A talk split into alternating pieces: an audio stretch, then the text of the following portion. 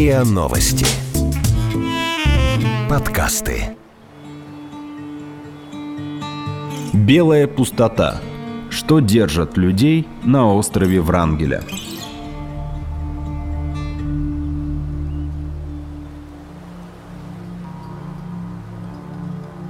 Игорь, Ульяна и Геннадий – работники заповедника «Остров Врангеля». Каждый из них по своей причине когда-то приехал сюда и остался. Решил связать свое настоящее и будущее с Северной землей. Каждый из них считает, что на острове, где почти нет людей, не может быть одиночества. Зато есть медведи, бескрайние снега и свобода. И полюбив остров однажды, невозможно его разлюбить.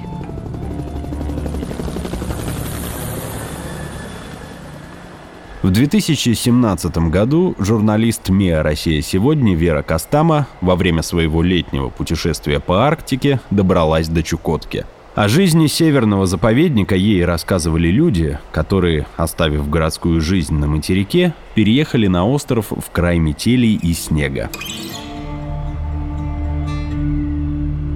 Игорь Олейников.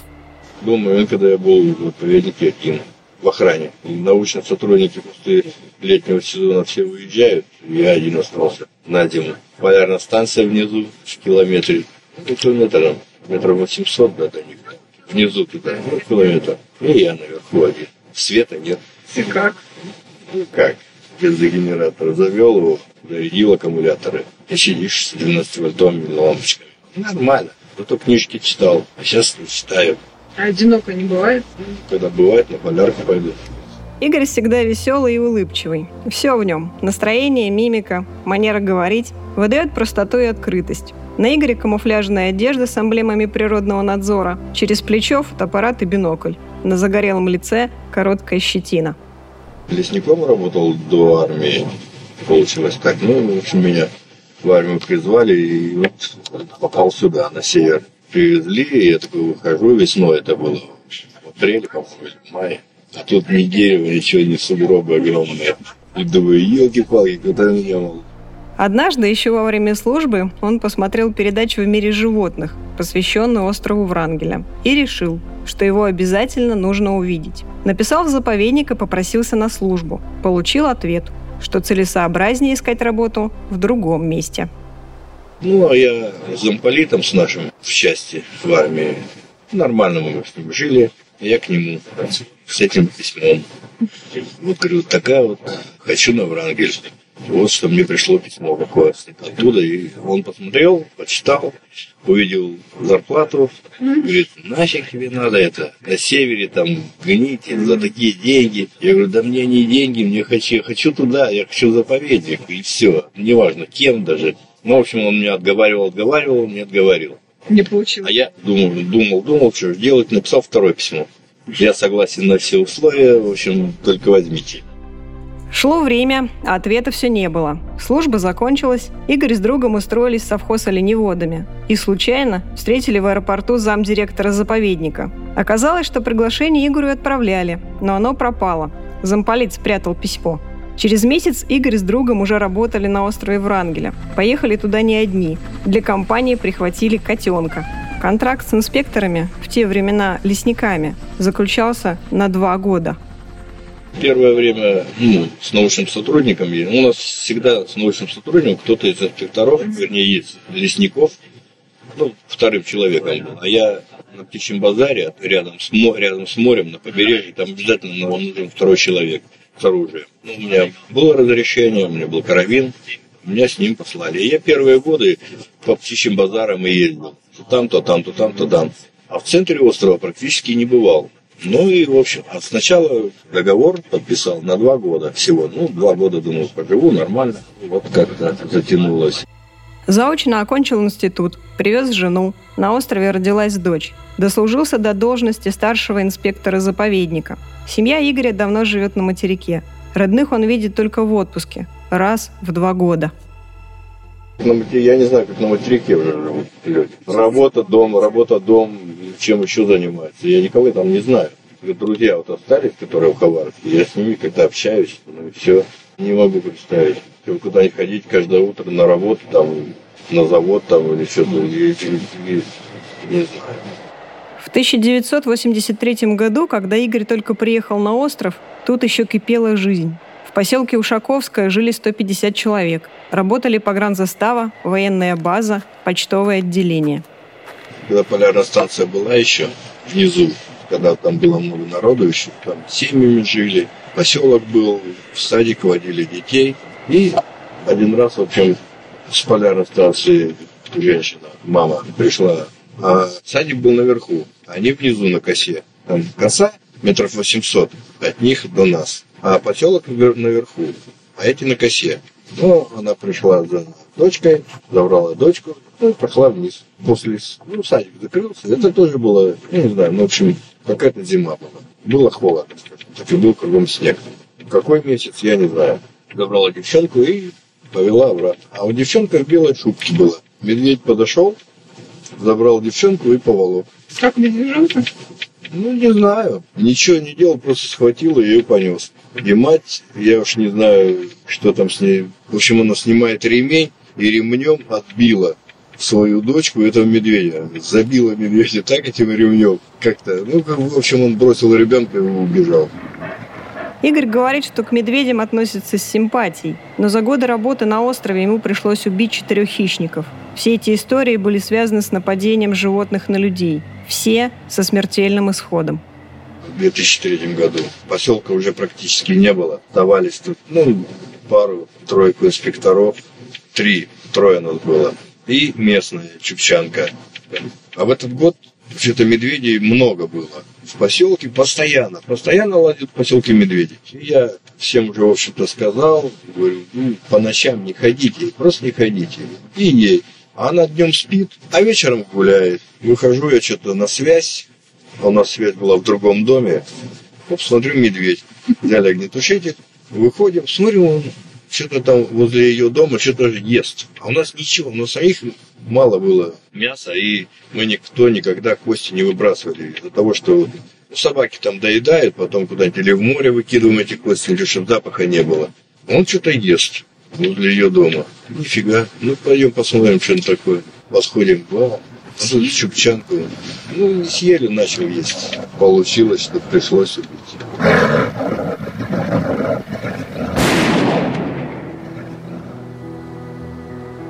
Красиво на острове и неспокойно. Но ни суровая погода, ни одиночество, ни медведи не испугали Игоря. Ни разу он не хотел сбежать на материк и вернуться к своей прежней жизни. Было много разных случаев. Приходилось и в тундре ночевать, спрятавшись за снегоходом. И обморожения были, но желание уехать у него никогда не возникало.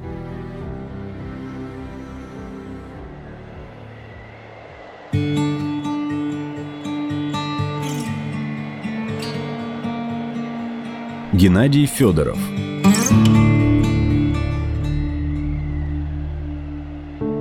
Геннадий больше пяти лет мечтал попасть на остров Урангеля. Работал в природном парке на Среднем Урале, на реке Чусовой. Говорит, хотел понять, как функционирует экологическая сфера в России, получить опыт.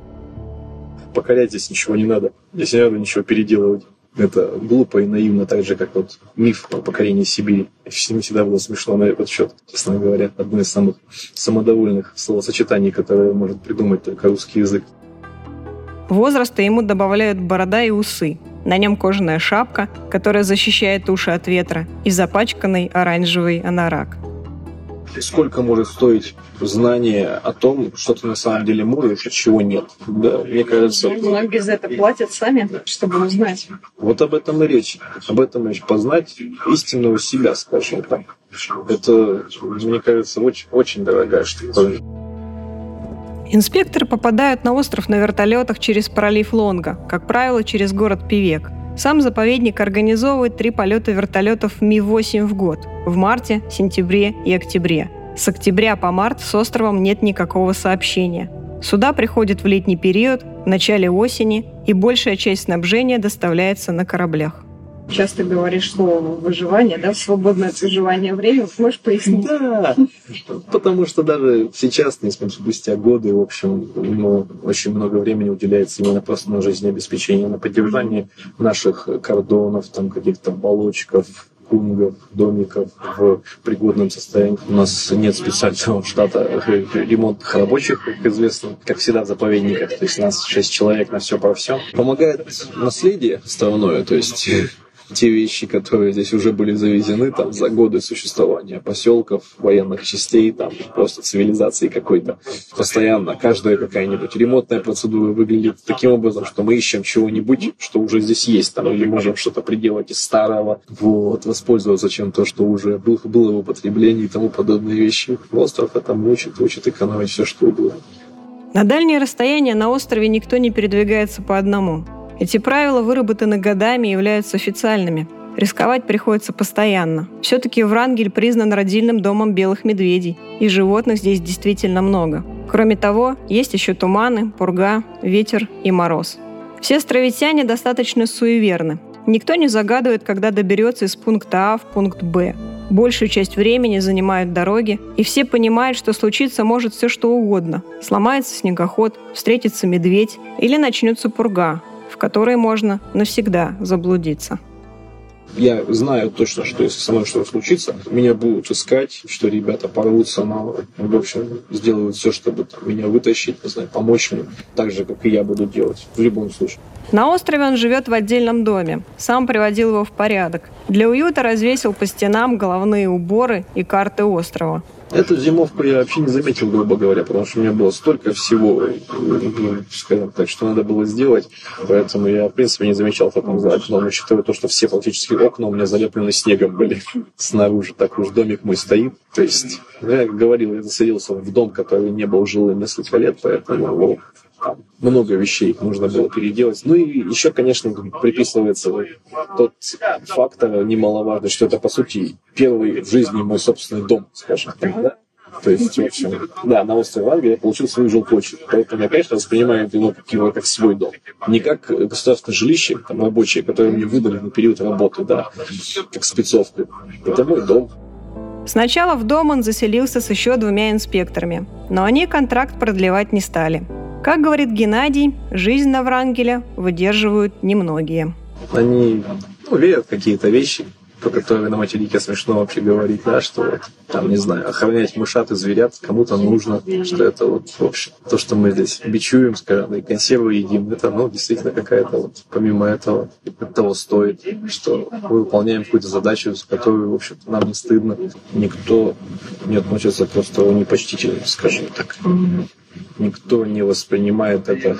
Здесь люди могут там, ругаться на технику, материть снабжение, там, родной заповедник и тому подобные штуки, но никто не будет, пусть ругаться на погоду, знают ставные дороги и тому подобные вещи.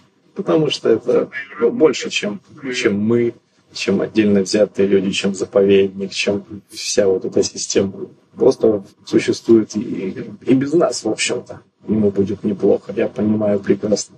Самое большое, что мы можем сделать, это включиться в эту систему максимально органично, что понять тот ритм тот пульс, которым живет остров.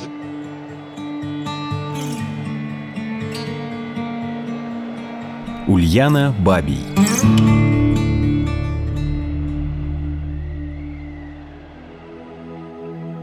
Ульяна – научный сотрудник заповедника. У нее голубые ясные глаза, волосы небрежно собраны в хвост, темно-зеленый анорак, который на Ульяне весь в гусином пуху. В бухте «Сомнительная» она принимает туристов и водит группу вглубь острова. На хорошем английском рассказывает о животных и птицах Врангеля. Ульяна родилась в Кишиневе, получила образование биолога, работала в зоопарке. Я работаю сейчас на колонии белого гуся. Угу. Вот. Являюсь, по сути, одним научным сотрудником у нас числящимся фактически. Ну вот, и Игоря Петровича тоже подключили к моим обучениям, потому что он очень много лет провел как раз за учетом морских птиц. Девушка рассказывает, что в студенческие годы попала в первые походы и поняла, что полевой образ жизни – это для нее – как-то летом она доехала автостопом до Магадана, увидела север и решила, что хочет жить и работать здесь. В следующем году в качестве волонтера попала на Сахалин и заболела севером окончательно. Кажется, что я должна была родиться просто где-то на севере. Ну, не прямо, может, в Арктике, там, крайний север, а вообще, в принципе, вот Дальний Восток, где люди намного проще, более открытые. Ульяна отправляла резюме в разные парки и заповедники. Два года потратила на оформление гражданства и документов. Купила жилье в Пивеке. Зиму она проводит там, лето на острове. Смеется, что впервые в жизни увидела такие цены на фрукты и овощи. Качан капусты за 400 рублей.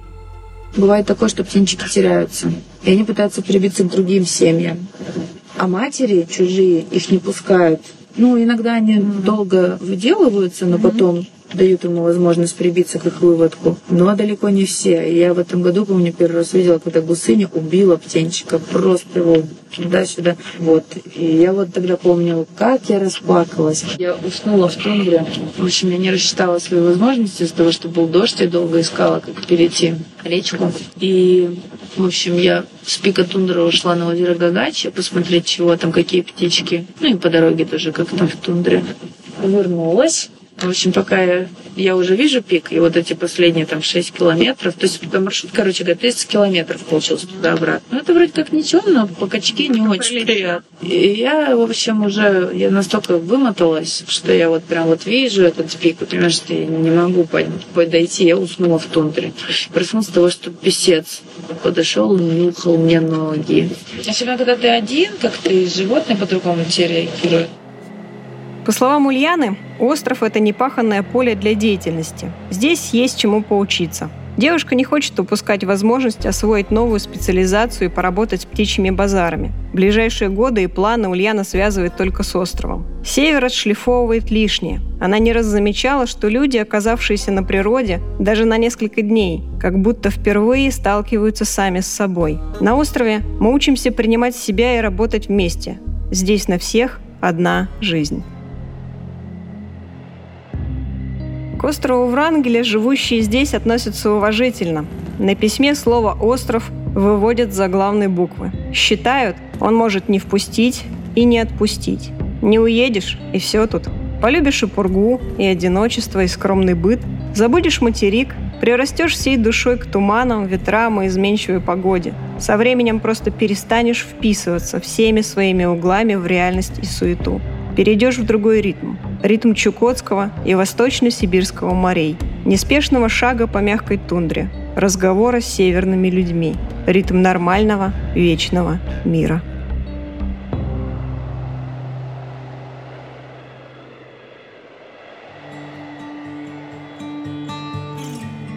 Вы слушали эпизод подкаста «История.док. Белая пустота. Что держит людей на острове Врангеля». Автор истории и рассказчик Вера Костама. Эпизод подготовил Петр Маренко. Подписывайтесь на подкаст на сайте ria.ru в приложениях Apple Podcasts и CastBox. Комментируйте и делитесь с друзьями.